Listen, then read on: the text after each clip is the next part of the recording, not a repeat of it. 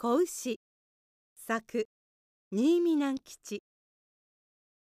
子牛がある日お父さん牛とお母さん牛のところへ行って「父ちゃん母ちゃんあたい体の中がむじゅむじゅすんの」と言いました。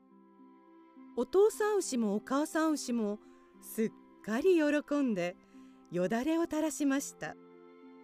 そしてお母さん牛が言いました「坊やそのムズムズするのはね今に坊やの体から何かが生えてくるのよ。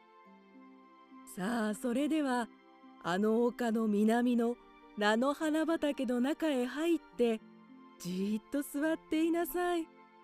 何か生えてくるまで待っていなさいね。と言い聞かせて子牛を一人きり送ってやりました。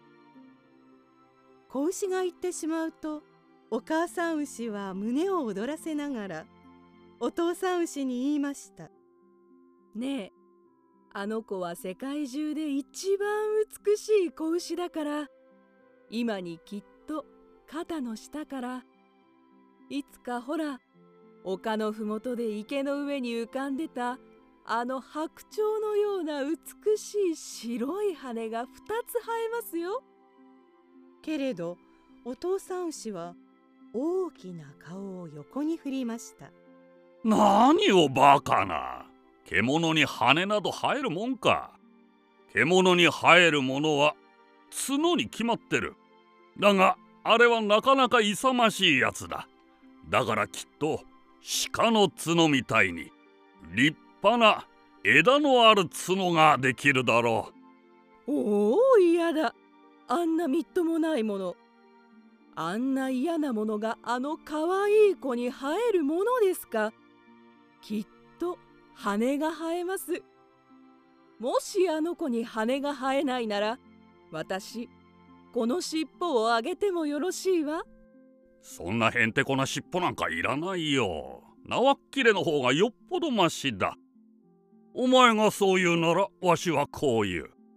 もしあれに鹿の角が生えないならわしはわしのひずめをやろうするとお母さん牛は大きな顔をできるだけしかめてそんなひずめより道端に落っこっているお椀のかけらの方がましですわ。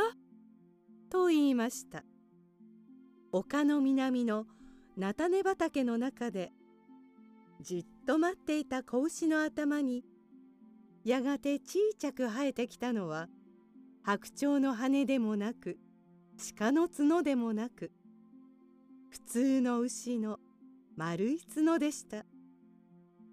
子牛がお父さん牛とお母さん牛のところへ帰ってくると2人の親牛は目をしばたたいて喜びました。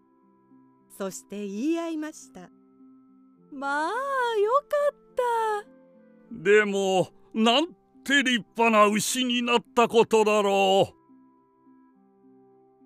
う。おしまい。